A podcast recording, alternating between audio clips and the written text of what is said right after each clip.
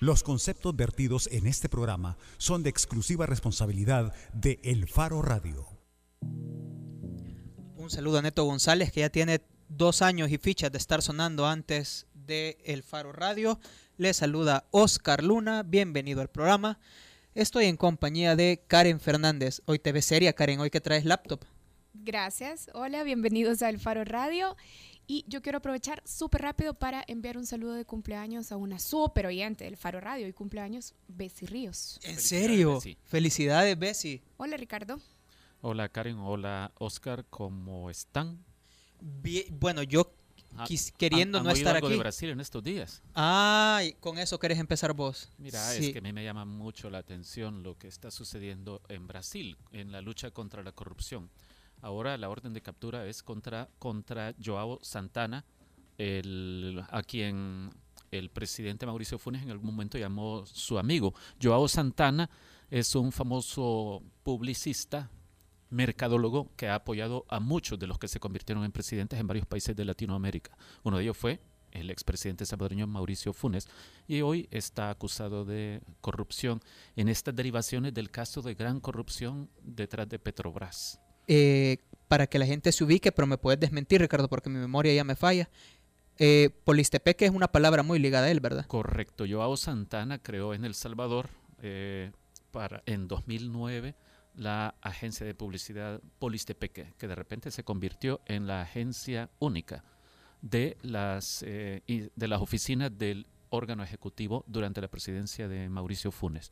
Así que a ver qué pasa con eso. Sí, Jancy, ahí hay una nota en el faro para que la compartas en nuestras redes, que creo que también en esa nota es cuando el hijo de Mauricio Funes le ofrece darle trompadas a Sergio, vea. sí, publicamos una notita sobre eso. sí, parece que al hijo del, del expresidente no le cayó en gracia la publicación y, se molestó. Mira, yo, yo les quiero decir que yo no quiero estar aquí, se los informo porque probablemente hoy, y Nelson Rauda, que está aquí, hola Nelson, ¿cómo estás? Hola. Creo que coincide conmigo, es uno de los mejores días en la historia del fútbol, porque a la 1.45 juega Barcelona, Arsenal, Barcelona, Barcelona, Arsenal y el Bayern, Barcelona. Ajá, y el Bayern Múnich, Juventus. Dos partidos monstruosos. Bueno, mira, yo quería hablar ya que Ricardo mencionó a presidentes latinoamericanos, yo quería hablar de un presidente latinoamericano, quería hablar de Juan Evo Morales, porque el domingo los bolivianos estuvieron convocados a un referéndum para decir si estaban de acuerdo o no con que se modificara un artículo de la Constitución, específicamente el artículo 168, que permitiría que Evo Morales se reelija como presidente o se presente a competir para ser presidente en el año 2019. Hasta hoy los resultados no están declarados en firme, pero ya el organismo electoral boliviano ha contabilizado más del 85% de las actas y los resultados indican que va a ganar el no. Y aunque ha sido una competencia bien apretada, porque por ejemplo el último informe que consulté hoy en la mañana daba un 47.2 de apoyo al sí y un 52.7 de apoyo al no. Ya algunos analistas empiezan a poner preguntas sobre la mesa y por supuesto la pregunta clásica de comportamiento electoral es ¿por qué votaron de esta manera? No, la mayoría de los bolivianos. Y las hipótesis tienen que ver primero con los escándalos de corrupción afectando a la figura de Evo Morales y su partido el MAS, el movimiento socialista, y luego también tienen que ver con la preocupación de la clase media porque Evo Morales aspire o pueda convertirse en presidente por 19 años, porque llegó a la presidencia en el 2006 si pudiera reelegirse hasta el 2025 serían 19 años como presidente de Bolivia. El referendo era para consultar si acceden a darle un cuarto mandato, es decir, que compita por un cuarto mandato, ¿verdad? No, el referéndum sí en el fondo, pero de lo que aparecía en la papeleta era una consulta para modificar un artículo de la Constitución, ah, el 168. Para que pueda volver a, a postularse. Ajá, exactamente. Y hasta ahora va ganando el no. Y a propósito de presidencias, wow, Donald Trump eh, comienza a asustar a muchos. porque hasta ahora se había pensado, "Ah, es un tipo folclórico, medio pintoresco, absurdo, bastante ridículo, pero puede ser peligroso si se convierte en presidente de Estados Unidos y está ganando una tras otra de las, de las primarias. Hoy leí que era probable que en, en Dallas, ya porque ya van para allá, vea, Sí. gane y ni siquiera está haciendo campaña. Bueno, y también recordemos, ya que estamos hablando de las internas en Estados Unidos, que Jeff Bush, otro de los precandidatos en la competencia republicana a nivel interno, se retiró el fin de semana pasado. Así es que eso deja a Marco Rubio, a Ted Cruz y a Donald Trump. Sí, eh, en el lado demócrata está más interesante y más incierto todavía. No se sabe si Bernie Sanders puede hacer eh, la hazaña de destronar a Hillary Clinton. Sobre Estados Unidos también una cosa muy relevante. Dale, y rápido. Pero, pero, te habla también de, de cómo te venden cosas los, los políticos. Cuando Obama tomó posesión en 2009, 2009, quiero ver, sí, ¿verdad? Eh, una de sus ofertas inmediatas fue cerrar la cárcel de Guantánamo. De los 96 meses de sus dos mandatos, le van quedando 10. Y hoy, finalmente, eh, ha presentado su plan al Congreso. eh, y cuando se le pregunta, bueno, o como adelantándose a las preguntas de ¿y por qué hasta ahora? Cuando ya solo te van quedando 10 meses, él dice, es que el Congreso ha estado obstaculizando cada intento que yo tuve en diversos momentos durante mi mandato. Posiblemente requiera algún dinero, más de 400 millones de dólares, porque esto implica eh, enviar a algunos de los presos a otros países, también enviar a cárceles federales en territorio estadounidense a unos 30 o 40 de los reos que están en, en Guantánamo y esto requerirá medidas de seguridad costosas. Así que en el Congreso ya empezaron a decirle, no, no nos vamos a arriesgar a eso, así que a ver cómo sale. Karen, ¿qué vamos a tener hoy en el programa? Miren, hoy está aquí con nosotros Nelson Rauda porque Nelson ha estado trabajando y dándole seguimiento al asesinato que ocurrió la semana pasada, el lunes 15 de febrero, en la colonia Las Palmeras, donde fue asesinado Misael Navas, subsargento y asignado a la escolta presidencial de una de las hijas del presidente Salvador Sánchez Serén. Vamos a hablar de eso con Nelson y también más adelante Ricardo nos va a contar sobre un trabajo que está por lanzarse en el Faro cómo crece el mercado de las armas en El Salvador y sobre todo esto que es una paradoja, siendo uno de los países, bueno, el, país, más violento del mundo, y el país el más violento del mundo. El 76 o 77% de los homicidios ya se están cometiendo con arma de fuego. Ya está filtrando, ya vamos a la llegar. Y, el mercado cerramos. crece significativamente. Y vamos a hablar también de un nuevo libro, vamos a hablar del libro Hippies de Barranco, un libro de Alejandro Córdoba que recoge el legado de Roberto Salomón al teatro salvadoreño. ¿Cómo se puede comunicar la gente con nosotros, Karen? a través del 2209-2887 o nos pueden escribir a través de redes sociales arroba el faro radio en Facebook y en Twitter. Si nos escriben a Facebook, lo pueden hacer a través de la página del Faro o nos pueden mandar mensajitos a WhatsApp al 7276-6942. ¿Qué hora es, Karen? Una de la tarde con nueve minutos. Y ahorita vamos a Karen. ¿A qué vamos, Oscar? No se vea corte. Dale, dale. Ya regresa el Faro Radio. El Faro Radio. Hablemos de lo que no se habla. Estamos en punto 105. Somos generación joven adulto. Punto 105. So- Solo éxitos. Punto 105. Inicia tus mañanas con la mezcla perfecta entre información y diversión. De lunes a viernes, de 6 a 8.30 de la mañana, La Puntada con Eduardo Arevalo y Ana Aguilar. Solo aquí en punto 105, la radio del joven adulto. Es mejor que disfrutes, mejor que te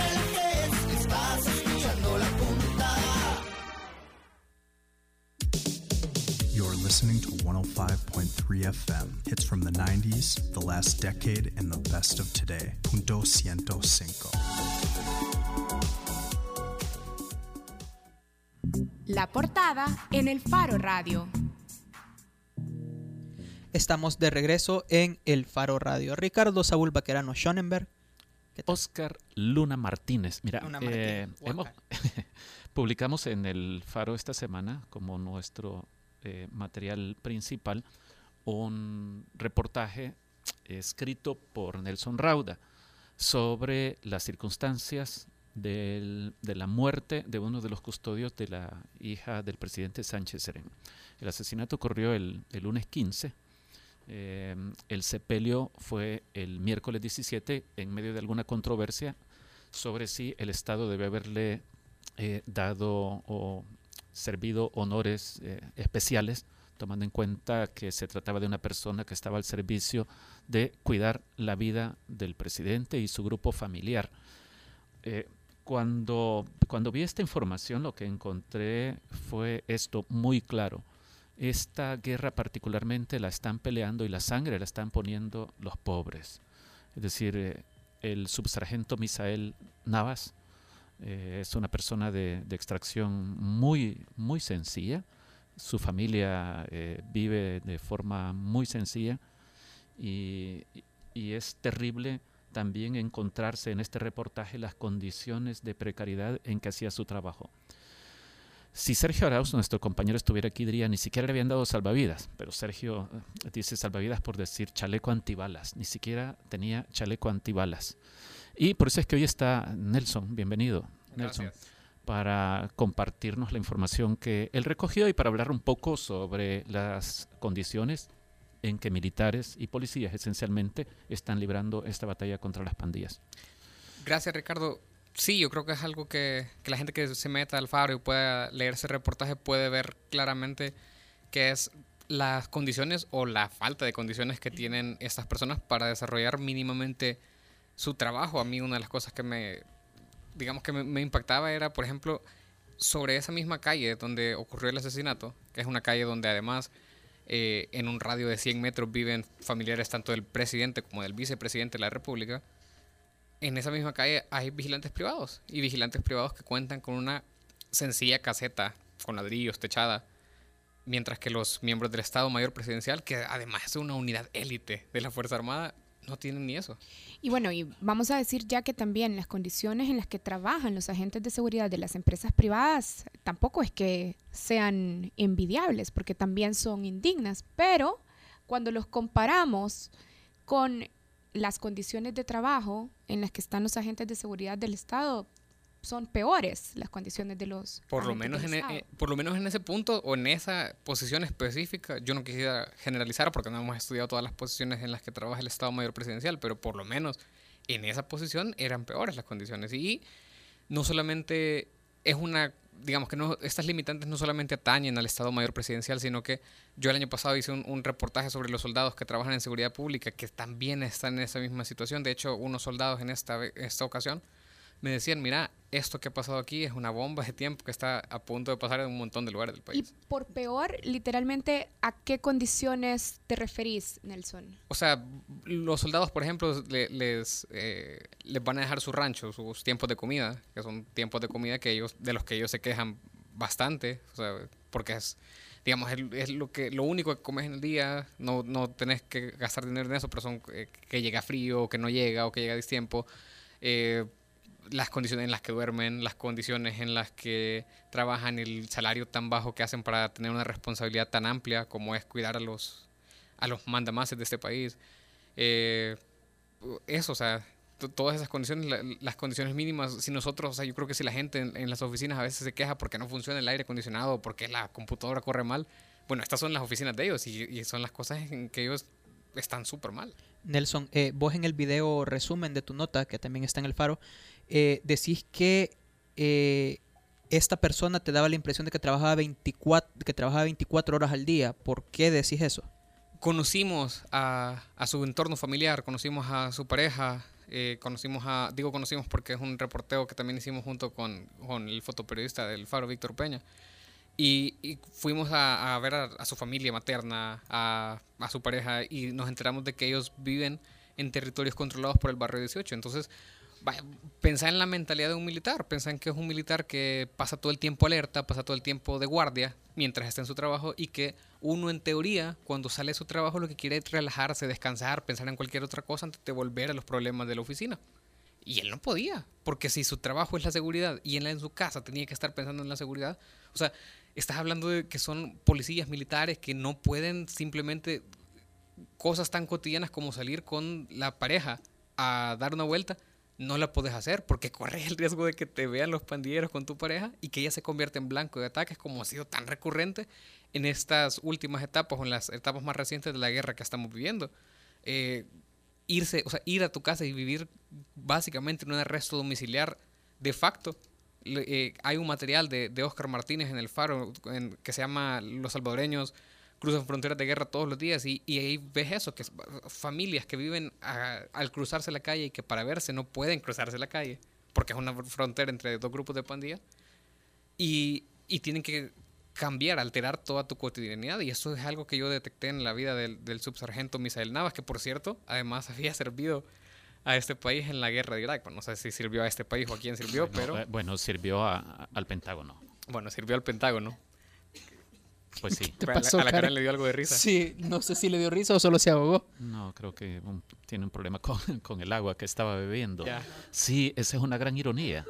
Porque ¿en qué años, eh, en qué año estuvo en, en Irak? Él estuvo en el sexto batallón en Cojatlán el, no, en el séptimo fue. El séptimo batallón el Cojatlán. séptimo, o sea, entre fue 2006 y 2007. de agosto de 2006 Ah, a febrero, de 2007, 2007, ¿verdad? Ajá, en el campamento Al-Qut. Y qué ironía que en la guerra en Irak no le sucedió nada y viene a morir en las circunstancias en que vino a morir aquí, ganando un salario de 400 y tanto. 400 y fichas, pero con los Dólares. descuentos. Ajá, algo cerca- cercano a los 400 dólares. Sí, a mí me, me gustó también el aporte que hace vos para contarnos las circunstancias en que trabajan estas personas, la descripción que hace de su lugar preciso de trabajo. No me refiero a la oficina del Estado Mayor Presidencial, sino al lugar bajo el árbol que le daba sombra y cuyo tronco posiblemente podría haberle ayudado a esquivar las balas que terminaron matándolo, pero evidentemente era muy precario su, el, el garitón este en el que estaba, ¿verdad? no tenían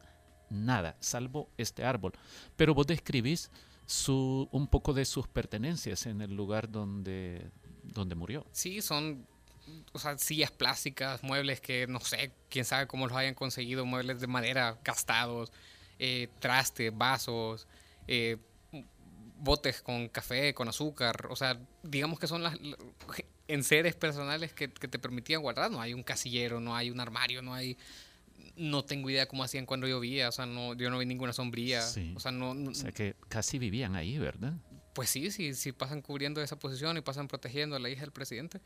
Y, y además, una de las cosas que a mí me sorprendió, me dio cólera o me hizo ponerme sentimental como me acusaban ayer en la evaluación de esta nota, es que... eh, Reclamando en público. Sí, pero está bueno, está bueno, dale. no, el, el- el- el punto es que el criterio que utiliza el Estado Mayor Presidencial para no darles las condiciones es un criterio de imagen pública. O sea, un oficial que me atendió me explicaba que si vos te fijas en los presidentes, vos tenés la idea de los agentes de seguridad la que ves en las películas, que son personas que están de civil, que tienen un micrófono, un audífono y que se están dando señales todo el tiempo, pero no ves a un presidente rodeado todo el tiempo por militares con uniforme de fatiga, con los fusiles.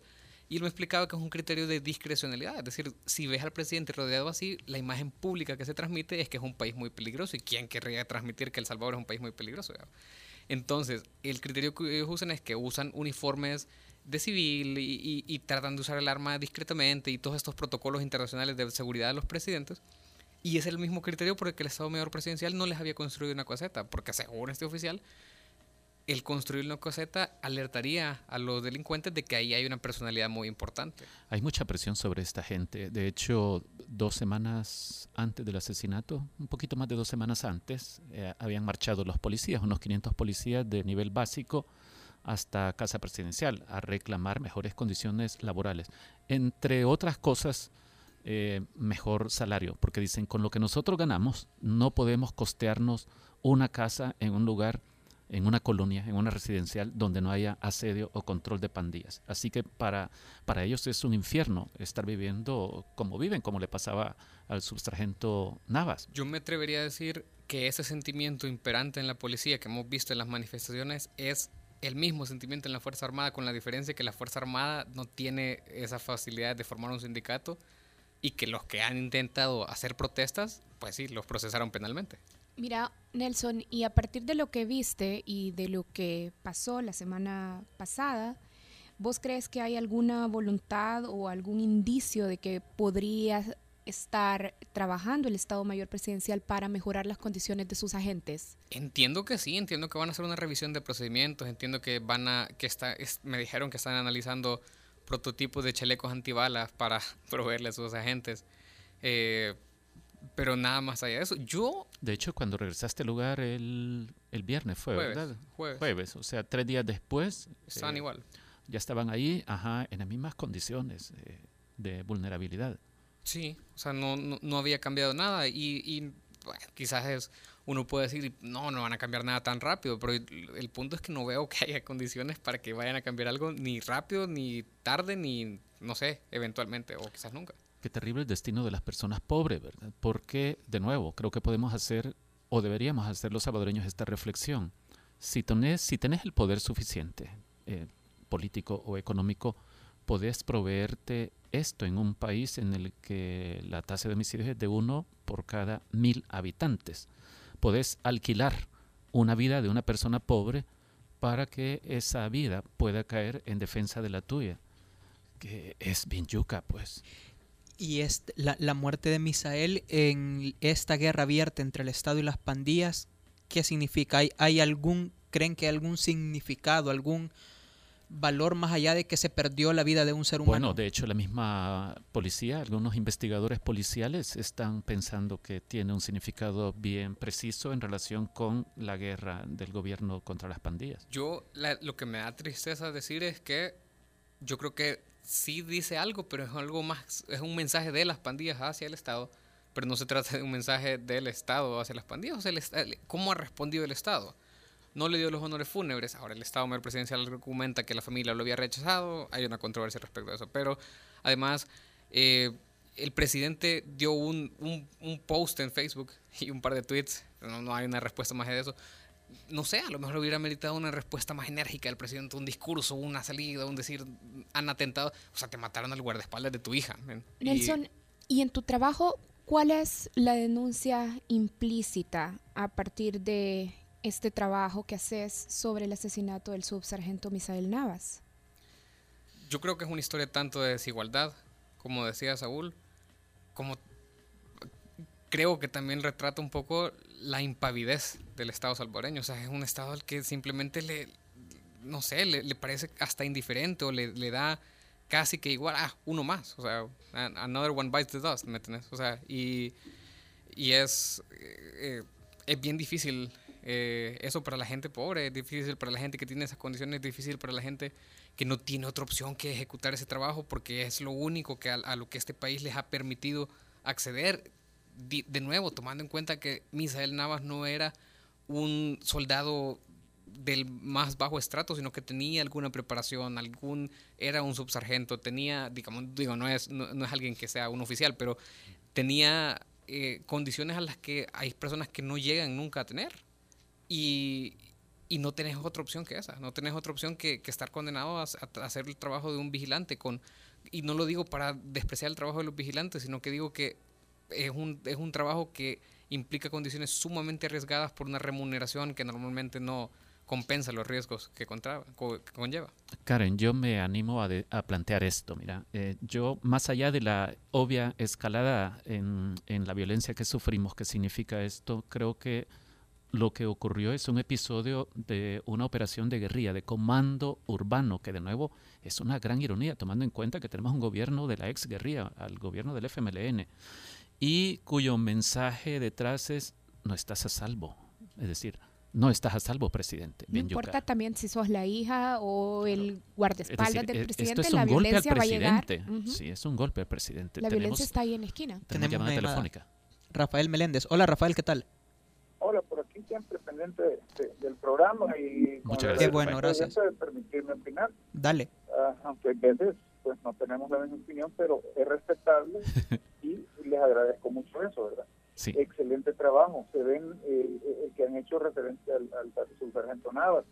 pues es la parte que nadie ve, pues solamente se ve el uniforme, solamente se ve lo que hizo, pero nadie sabe qué cuna tiene, de dónde Sí. nació, cómo es. El, el trabajo que, ha hecho, pues yo creo que es excelente y tenemos que recapacitar en que esta, esta guerra delincuencial, sinceramente, es de lo más estúpido, de lo más maldita, perdónenme, pero francamente son pobres matando pobres. Yo Sí. no digo que vayan a matar al rico, no, pero realmente se ensañan con el paletero, con el panadero, con la señora vendedora de tamales, eh, con la, con la, la, la- la policía que quizás los ha visto crecer. Entonces, es, es decepcionante realmente, bueno, que le estamos tirando.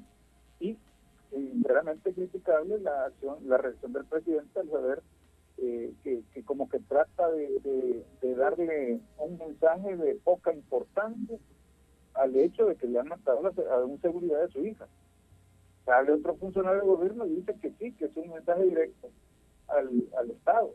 Pero entonces ahí está uno y el, el- mal pensamiento de uno, el cochambroso pensamiento, bueno, y este señor, ¿por qué no le da eh, la, la, importancia? ¿Por qué en ese momento cambiamos eh, ya la forma de acción? ¿O es que, sigo pensando yo, ¿verdad? ¿Será que sigue cuidando los botitos, los activistas? Eh, yo les, les recomiendo para, para, para vayan al, al, al barrio Pinetti, vayan al mercado Pinetti, el hoyo y van a ver el mural de quién tienen ahí y que dice 18 revolucionarios. Entonces dice uno, bueno, es que realmente no los quiere combatir porque aquí están los votos del en 2018.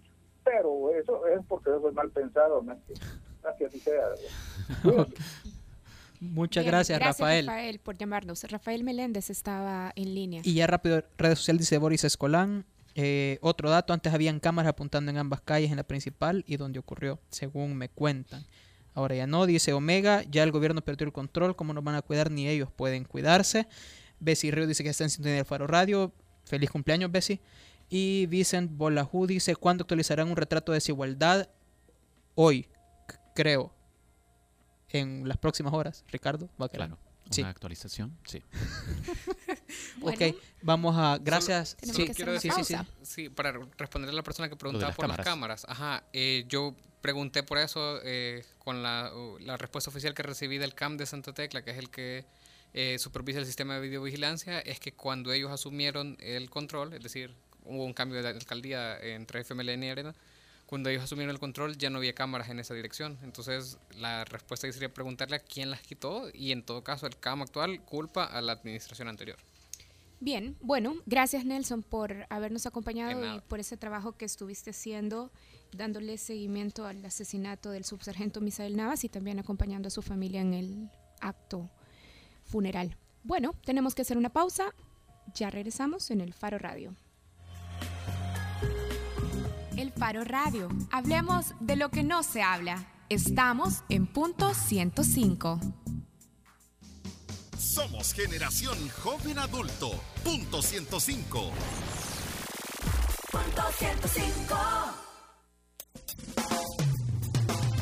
Porque todos estamos hechos de canciones y vibraciones. No te pierdas todos los viernes, desde las 7 de la noche, Hechos de Música, con Carlos Galicia.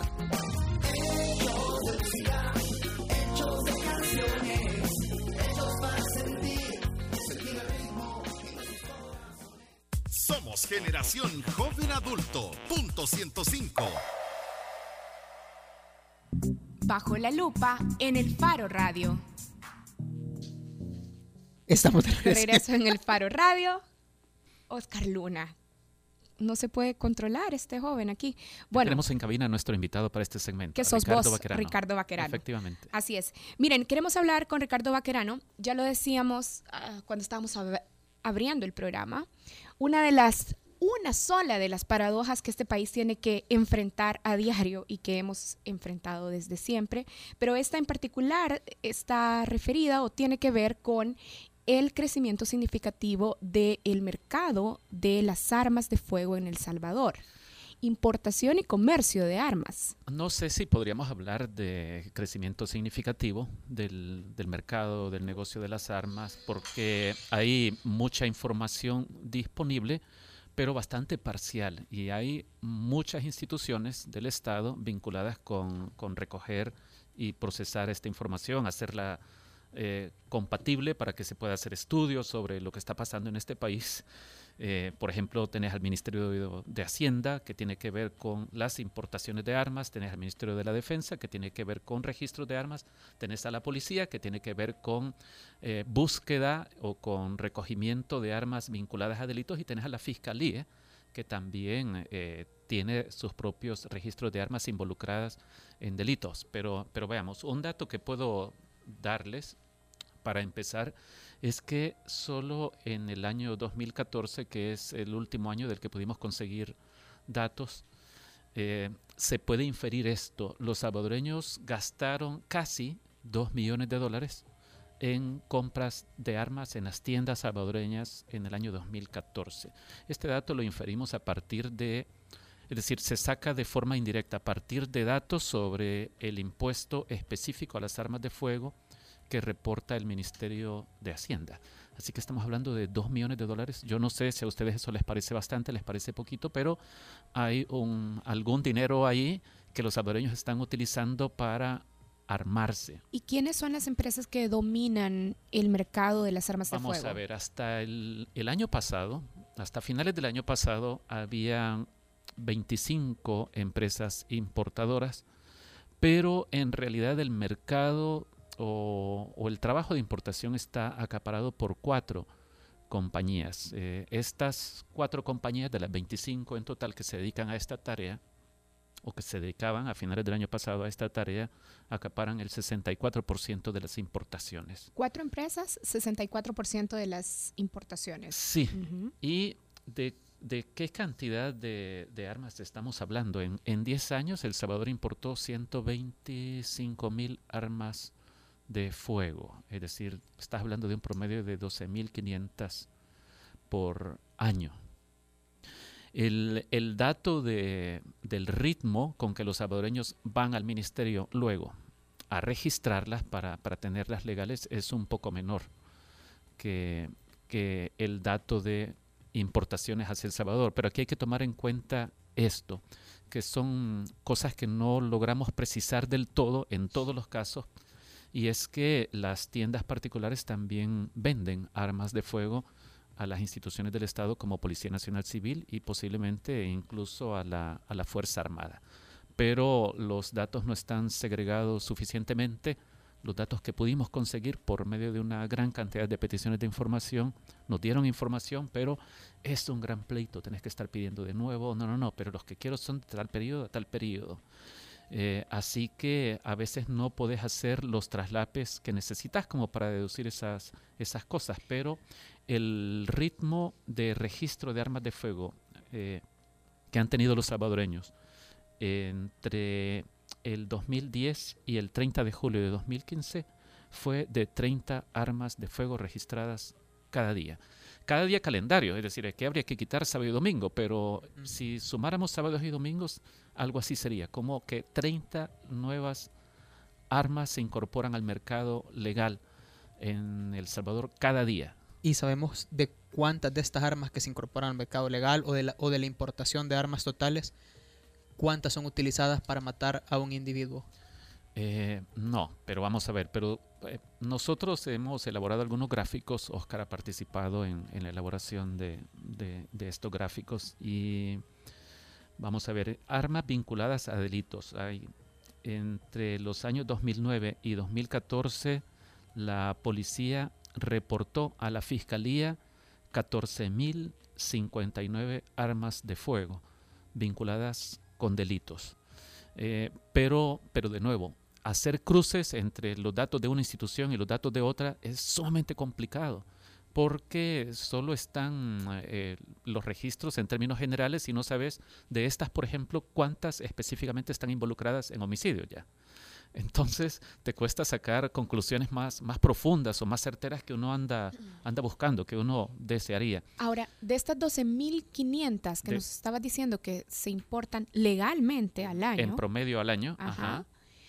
¿Hay algún tipo de legislación o disposición reglamentaria que sí, intente sí. regular la, eso? La ley de armas de quiero ver, de 1999, si mal no recuerdo, que derogó una ley anterior de 1993 porque El Salvador necesitaba entrar a una etapa de tranquilidad y paz, como dijeron los diputados, y nos considerando de aquella ley del 99, permite que se compre, eh, vaya, vos podrías comprar un arma cada dos años, Karen. Por lo tanto, eh, si quisieras tener 10 armas, tendrías que esperar 20 años para comprar 20 armas de fuego. Pero hay excepciones.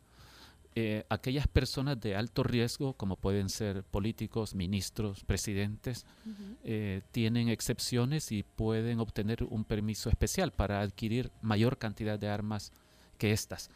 Pero esa es una información que no hemos podido conseguir eh, segregada de, de, de, esa forma. ¿Y las empresas, cuál es el límite que tienen de importación y compra? Eh, las empresas pueden importar hasta 5.000 armas de fuego por año.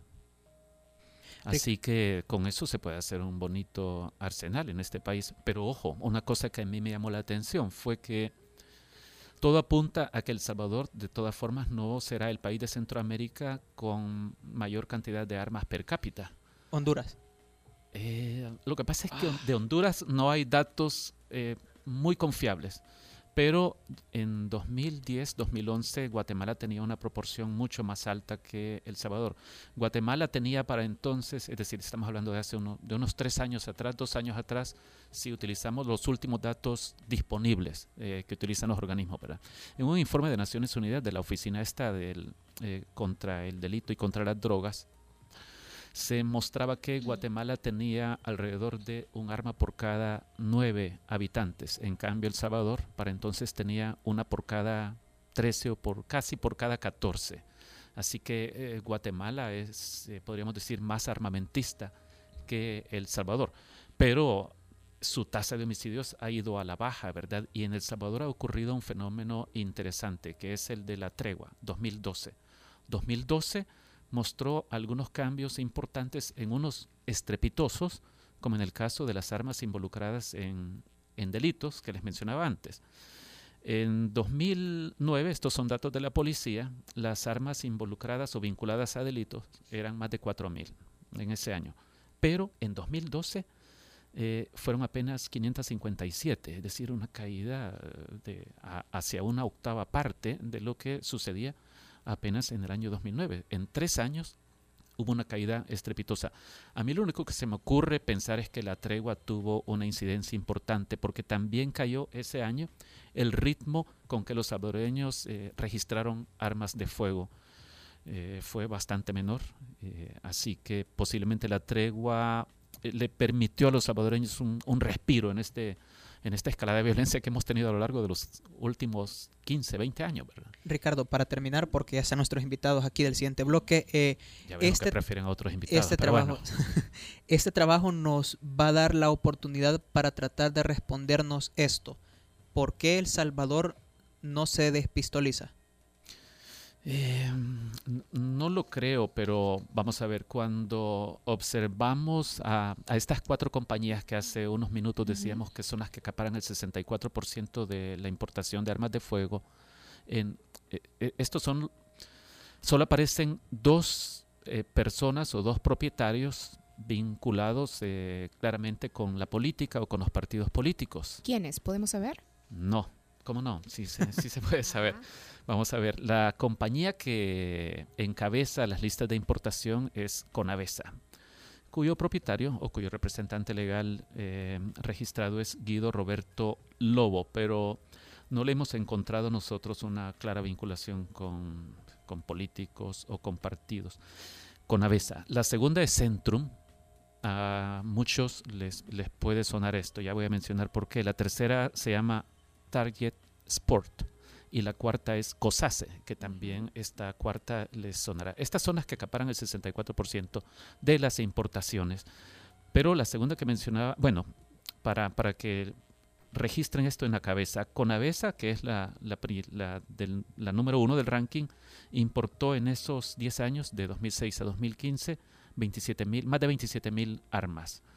En segundo lugar, Centrum importó un poco más de 20 mil. Centrum está vinculada a la familia López Davidson. Uno de los hijos de, de los esposos López Davidson fue candidato a alcalde eh, por el Partido Arena y estuvo vinculado al COENA también hace algunos años, en la época de Saca, posiblemente un poco antes. Eh, la tercera empresa decía es Target Sport y eh, la cuarta es Cosase, que es de, de, uno de los financistas de la campaña del presidente Mauricio Funes, eh, Miguel Menéndez, conocido como Mecafé. Pues sí. Ok, eh, esto lo Pues, eh, esperamos en cualquier momento de la semana, la publicación, ¿verdad? Eh, pues espero yo que, que hoy.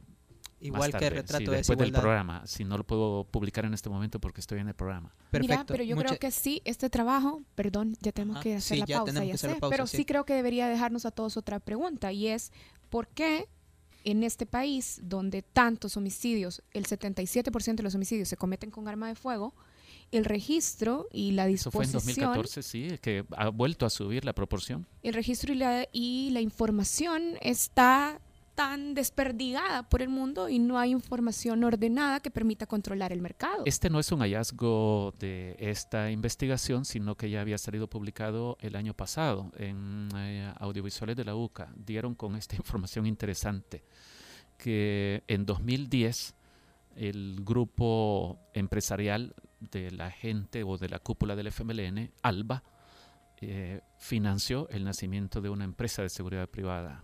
Eh, esto fue en 2010. Esta empresa rápido consiguió contratos con el CNJ cuando el CNJ lo presidía Tito Celada, este señor al que destituyeron eh, como presidente de la institución por sus vínculos con el FMLN. Bueno, Bueno, ok. Eh, tenemos que hacer una pausa. ¿Y cuándo regresemos, Karen? Y cuando regresemos vamos a estar hablando de un libro de Alejandro Córdoba, el libro de Alejandro Córdoba, para hablar sobre el legado de Roberto Salomón en el ¿quién es Alejandro salvadoreño. Córdoba? Alejandro Córdoba es un joven estudiante, o ya por graduarse creo, Ganador de Juegos Florales tres veces. de ¿verdad? comunicaciones de la UCA. Así es. Yo tenía una respuesta que no la puedo decir al aire. ya regresa el Faro Radio. El Faro Radio. Hablemos de lo que no se habla. Estamos en punto 105. Punto 105. Somos generación joven adulto. Acompaña todos los martes desde las 7 de la noche a César Barrientos con lo mejor del pop y rock en español en Nación Eñe, solo aquí en punto 105, joven adulto.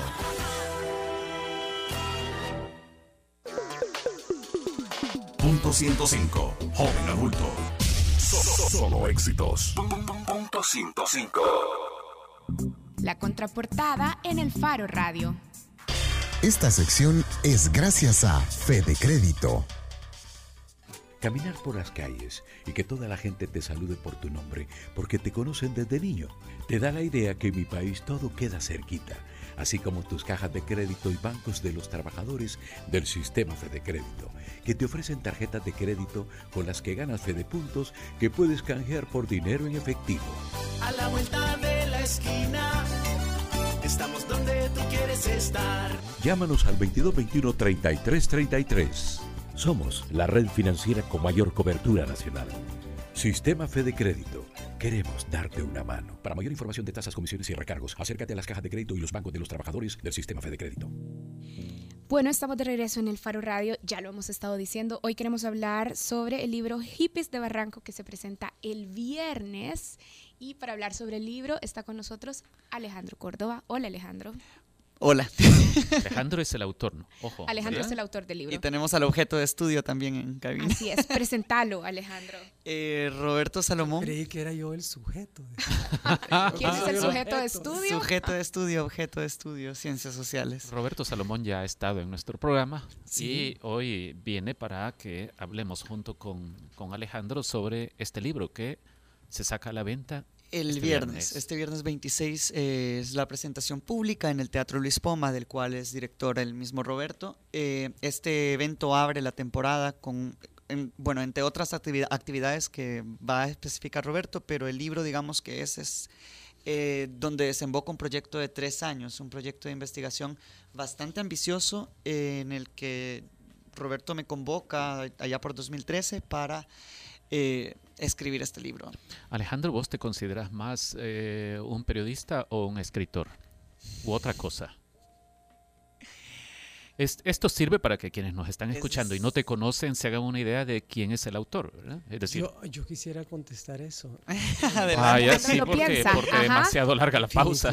Suspiró. Es un escritor que le gustaría a veces ser periodista, pero es Sí. escritor. Quisieras ascender a periodista.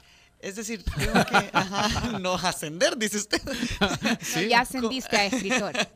Eh, no sé, creo que son diferentes pasiones. Así, o sea, también el teatro es mi pasión eh, en sí, ¿no? Entonces, creo que practico así como, como quien, qué sé yo, hoy tengo ganas de escribir, mañana tengo ganas de. O, de- o donde desembocan diferentes necesidades internas. Por ejemplo, es, Son este- problemas generacionales. es decir, por ejemplo, esta, este tema de- del teatro en El Salvador, de cómo ha influido la historia política, social y económica del Salvador en el quehacer teatral en los últimos 50 años, es un tema que definitivamente yo tenía que trabajar desde la beta periodística respetando muchos datos históricos, sí con algunas licencias literarias, la descripción, el manejo del tiempo, qué sé yo, frases, personajes. Pero, pero solo la- Pero la, es la técnica de, de redacción. Sí, la técnica de redacción la presto de, de mi formación como escritor y hablo de algo mucho más. Este libro es una biografía. No. ¿Qué es? Eh, ¿Es un perfil periodístico? Siempre hemos tenido discusiones a- para definirlo como es. Vo- Para vo- ¿Vos qué decís, Roberto? ¿Es, es, es una biografía o qué es? No, yo creo que es la visión, eh, o sea, el 50 años de teatro visto a través de la visión de una persona que soy yo. Y hablando un poco del proceso, Roberto, ¿qué ha implicado ser sujeto de estudio de Alejandro para este libro?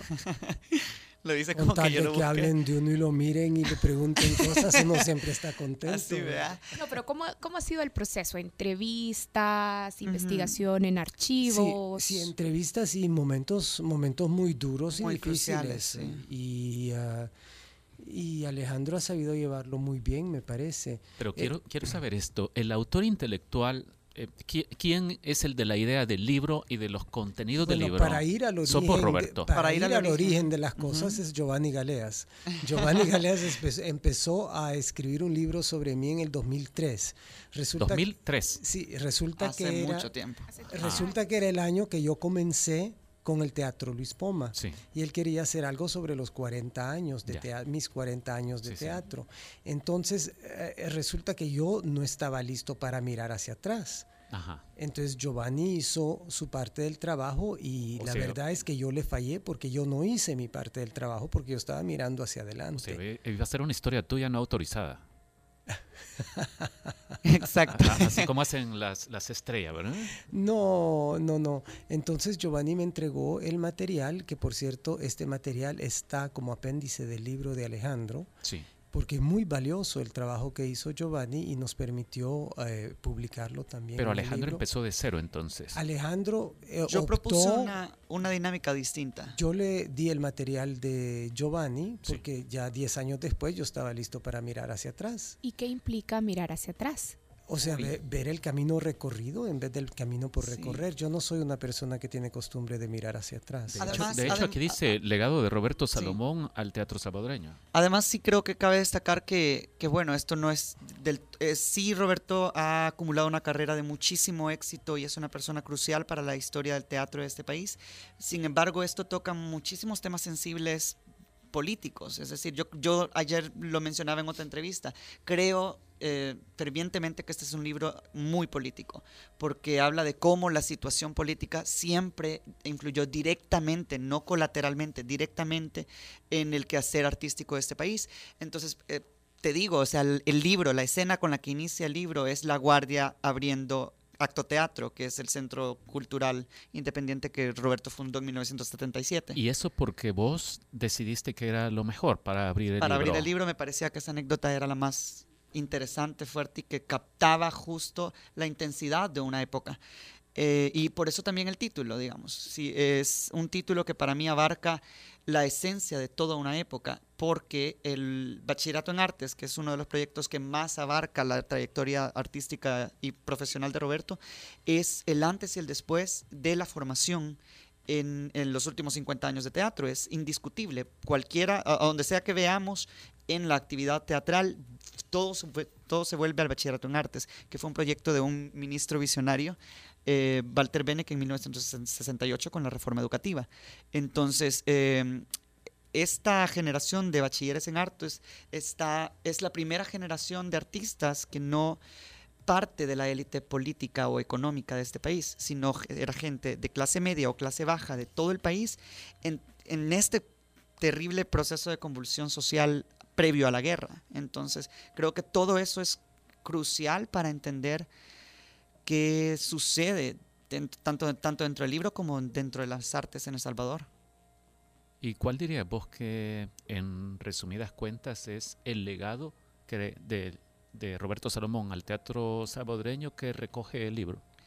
Son cinco etapas, cinco capítulos, o sea, Sí, te, sí. te diría más o menos la, el capítulo, perdón, el libro está dividido en una serie de capítulos que creo que resumen precisamente esos grandes proyectos en palabras, es decir, el legado de la formación, el legado de la producción, el legado de, de la difusión, etcétera, ¿no? Entonces, este creo que sí con Roberto hubo muchísimo diálogo siempre sobre la estructura, sobre el estilo, sobre la forma que queríamos eh, contar esta historia y que querían. que queríamos. Me, me estás planteando a un Roberto Salomón como coautor casi. No, No. no, definitivamente este libro lo ha escrito. Sincérense. No, no, no, no, no, este libro lo ha escrito Alejandro. Este, este libro es de Alejandro. Y las decisiones editoriales, digamos, son de Alejandro. Es decir, este libro recoge la visión de Alejandro sobre Yo tu soy legado, Madame Roberto. Bovary él es Flaubert. Sí, bueno, eh, creo que yo le propuse una serie de cosas a Roberto eh, que yo quería recopilar. Recuerdo muy bien una anécdota muy clara que está descrita en el prólogo del libro, que es que yo llegué con papel reciclado roto así en pedacitos y le empecé a pedir que me escribiera cosas y luego que las ordenara en la mesa de su comedor. Entonces, de pronto teníamos este panorama de 50 años con nombres, ciudades, proyectos, obras de teatro, eh, etcétera. Entonces, eh, todo eso me sirvió para trazar un panorama sobre lo que él creía que abarcaban estos 50 años. Luego me voy a entrevistar a más de 15 autores, act- actores, actrices, directores que protagonizaron cualquiera de estas épocas de las que hablamos y que esa fue como la parte más divertida de todas porque fue entrevistar a cualquier tipo de persona que es lo que, es cada persona de este país es, es un personaje ¿no? entonces es- se fue platicar con Isabel Dada con Fernando Umaña con Philander Funes con todas estas personas que protagonizaron momentos importantes de la historia del teatro luego yo tenía toda la información recopilada me encierro por un par de meses y regreso con un manuscrito que lo entregué el día de la celebración del Premio Nacional de Cultura de Roberto en el 2014 El año. Ajá. ¿Cuánto tiempo duró el proceso? Tres Tres años. años. Tres años. ¿Cómo se, cómo se dice tan fácil, verdad? Pero para terminar de contestar a tu pregunta, Ricardo, eh, creo que la idea es que en cuanto a mí, yo me presté a lo que me proponía, yo me puse en Claro, pero, pero Alejandro. más en papel de cómplice, ¿verdad? Eh, no, no más en papel de cómplice que de coautor del libro. Sí, o sea, más bien como un sujeto que, que está, me gusta más sujeto que objeto, eh, más bien como sujeto que están entrevistando y a quien le, eh, quien tiene que dar informaciones para que la maneje. O sea, prestarme, pero prestan, prestarme a las reglas del juego que él proponía. Sí, claro, hubo muchísima instrucción. Cabe destacar, una de las cosas más interesantes de todo esto es que yo nací en el 93 y el 80% de lo que hablo en el libro no lo he vivido. Entonces, eh, ni tengo la noción de la época. Entonces, eso me, me retaba muchísimo a mí, no solo informarme en teatro, sino a estar muy, muy, muy al- en el hilo de todo lo que estaba sucediendo en cada una de estas épocas. Entonces, Roberto siempre fue una gran instrucción, tanto en lee esto, mira esto. eh, Este libro Para- no ajá. pretende, Alejandro, un acercamiento crítico al legado de Roberto Salomón.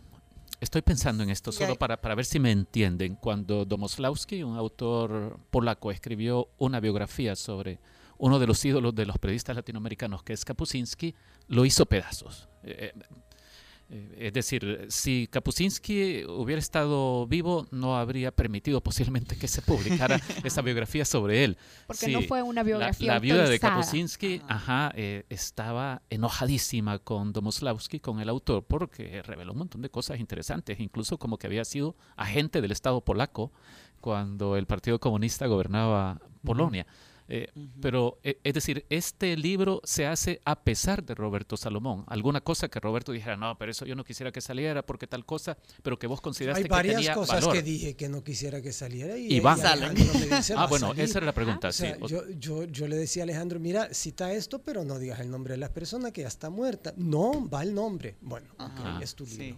Es decir, eh, también hubo mucho, mu- yo creo que, y esto está mu- muy claro en el prólogo, eh, creo que la discusión del libro se mantuvo viva incluso un par de días antes de imprenta. O sea, an- Sí, días antes porque de el imprenta. título se estuvo discutiendo hasta, hasta, Hasta- que estábamos hecho. en la oficina de la imprenta. ¿Y, y de dónde sale el título? Ajá. Hippies de Barranco. Hay que leer, hay que leer el libro, cómprenlo.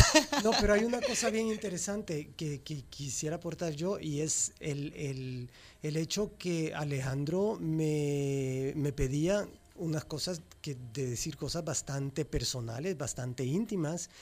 Y eh, cuando se las daba, yo así me desnudaba en el papel, ¿no? Y cuando se lo entregaba me, dije, me decía, esto es demasiado personal.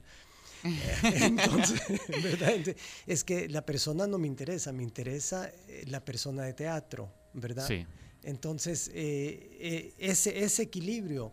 Y hay una, eh, me pidió que para la entrada de cada capítulo, pues vaya escrito de, de mi puño y letra, lo que ve escrito en el libro como presentación de los capítulos es de mi puño y letra, escrito ah, sí, o sea, a mano alzada, y son cosas, eh, ideas mías y, y cosas que me sucedieron a mí también. Olvidémonos del autor, eh, Roberto, pero vaya, tratar de responder esta pregunta como si el autor no estuviera aquí. ¿Ha cometido alguna injusticia en los contenidos del libro, Alejandro? Quizás, quizás uno que otro olvido, pero es tanto responsabilidad mía como la de él. Ya, pero no dirías que es injusto en lo que dice sobre vos entonces. No, porque es, es, es mi legado, o sea, el título lo dice, por eso me pareció tan importante discutir lo del título, porque el título tenía que ser claro. Bueno, la, la palabra hippies de Barranco, ya verán cuando lean el libro, es porque, bueno, le decían hippies de Barranco a los alumnos del bachillerato en artes. Ah. Era un epíteto, es, eh, Un- casi un poco un poco un poco- peyorativo. sí, totalmente, Sí. totalmente despectivo. Y cuando yo llegué al Teatro Nacional eh, con los actores para hacer Maratzade, uh, el- la persona que estaba encargada del teatro en ese momento me llamó y me dijo, y con este atajo de inditos pensás hacer teatro. O sea que la- el mundo ha cambiado muchísimo. Dos cosas antes que se nos termine el tiempo. Sí. ¿Cuánto cuesta el libro y dónde se va a poder Ajá. comprar? Bueno, eh, la información de- del libro está en las páginas, eh, perdón, en las, en las redes sociales de la editorial, que es Índole Editores, de la cual hablamos muy poco, porque el proceso de edición también fue muy interesante con Co- Carlos Clará y Susana Reyes, y luego se incorpora Morena Azucena. Son tres personas que han trabajado cerquísima de nosotros los, el último año prácticamente, desde que le contamos el proyecto a Carlos Clará, él asumió una, un- un- una parte de mediador entre, entre las dos subjetividades Sí. que, que le dio al libro otra dimensión. Eh, entonces, bueno, Índole está vendiendo el libro a 10 dólares y estará a la venta a partir del viernes. Y la En presentación todas- es el Esperamos porque viernes. todavía está en la imprenta. Ajá. La presentación, La presentación es el viernes. la presentación es en el viernes al- a, las 7 de la noche en el Teatro Luis Poma. Sin embargo, tenemos todo un circuito de actividades eh, de promoción del libro. El próximo jueves estamos en la Alianza Francesa a las 6.30. El jueves 3 de marzo. El jueves 3 de marzo y el jueves 10 de marzo estamos en el Centro Cultural de España a Y- las 6.30 Y también. para este viernes es abierta la invitación a quienes quieran llegar al Teatro a Luis los que Poma. están escuchando las radios. Magnífico. Bueno, hey, gracias por acompañarnos. Hoy estuvimos platicando con Alejandro Córdoba, autor del libro Hippies de Barranco, un libro que recoge el legado de Roberto Salomón, que también estuvo con nosotros hoy en el Faro Radio. Gracias a los dos. Y Muchísimas de gracias la a inauguración ustedes. de la temporada 2016 del Teatro Luis Poma, ¿verdad? Esa misma noche. En otro programa entonces tendremos que hablar ya de eso. Con gusto. Bueno, Perfecto, Muchas gracias. nos tenemos que ir. Oscar Luna, vamos a hacer una pausa y ya regresamos. Esta sección fue gracias a Fede Crédito. Caminar por las calles y que toda la gente te salude por tu nombre, porque te conocen desde niño, te da la idea que en mi país todo queda cerquita, así como tus cajas de crédito y bancos de los trabajadores del sistema Fede Crédito, que te ofrecen tarjetas de crédito con las que ganas Fede Puntos que puedes canjear por dinero en efectivo. A la vuelta de la esquina, estamos donde tú quieres estar. Llámanos al 2221-3333. Somos la red financiera con mayor cobertura nacional. Sistema Fede Crédito. Queremos darte una mano. Para mayor información de tasas, comisiones y recargos, acércate a las cajas de crédito y los bancos de los trabajadores del Sistema Fede Crédito. Muchas gracias por habernos acompañado en el Faro Radio y nos vamos a ir con algo de Faca Twigs y esto es Good to Love. Nos escuchamos jueves. Adiós.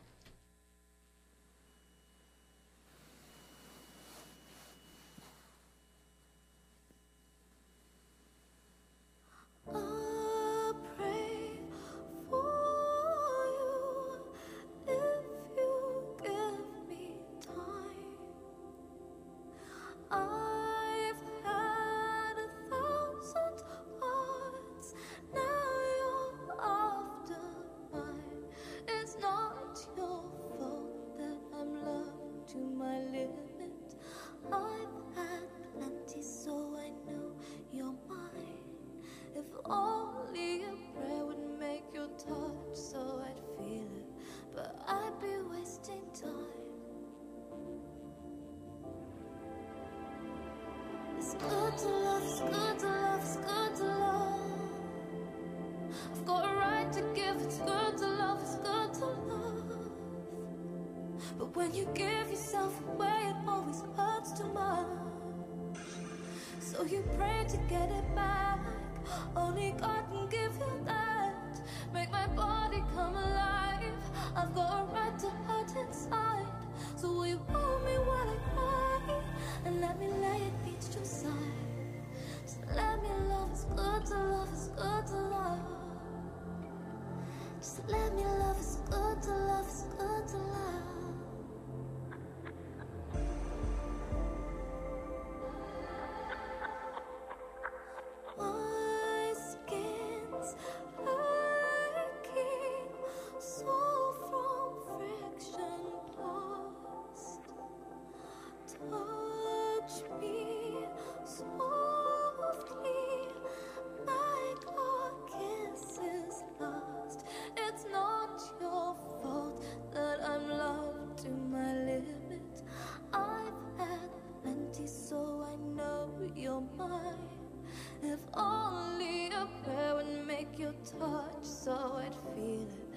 but I'd be wasting time.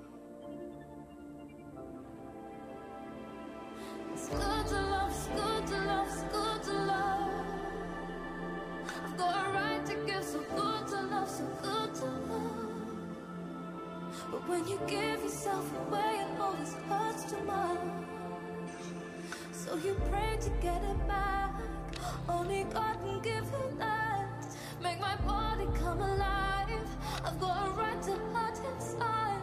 So will you hold me while I cry? And let me lay against your side. Just let me love, it's good to love, it's good to love. Just let me love, it's good to love, it's good to love.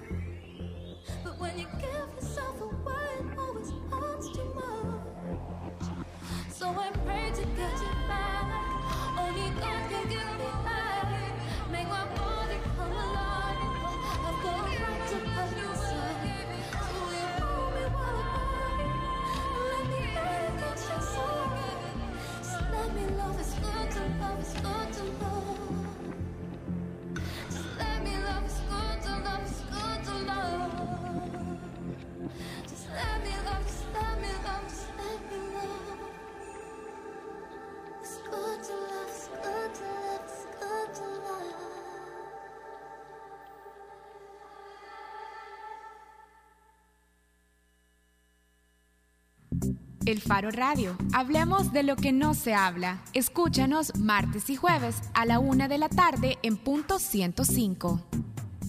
Los conceptos vertidos en este programa fueron de exclusiva responsabilidad de El Faro Radio.